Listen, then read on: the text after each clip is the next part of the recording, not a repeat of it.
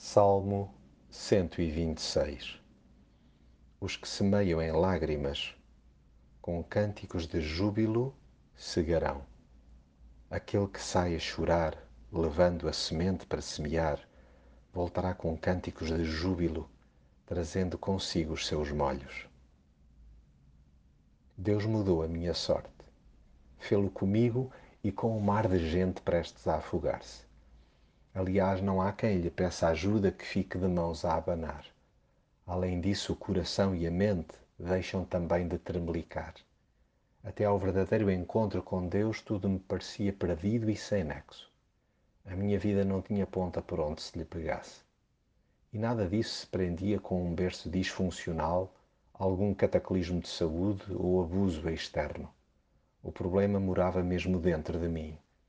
Mais do que as circunstâncias, Deus alterou o panorama interno. Saber-me profundamente amado, sem ter de fingir ser boa res, fez com que a vida virasse um autêntico sonho.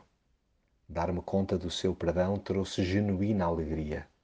É nele que se encontra a diferença, pelo que quando à minha volta ouço dizer sobre mim ou outros cristãos grandes coisas o Senhor fez por eles, só me apetece retrucar amorosamente que a sua graça se estenda a todos é inegável que Deus tem sido bondoso para comigo e por isso ando contente. Mas esse privilégio está ao alcance de qualquer um que se lhe renda. Deus tem o condão de fazer chover no deserto e tornar um lugar árido num sítio fértil, sendo que com a alma humana procede exatamente da mesma maneira. Eu sou prova disso.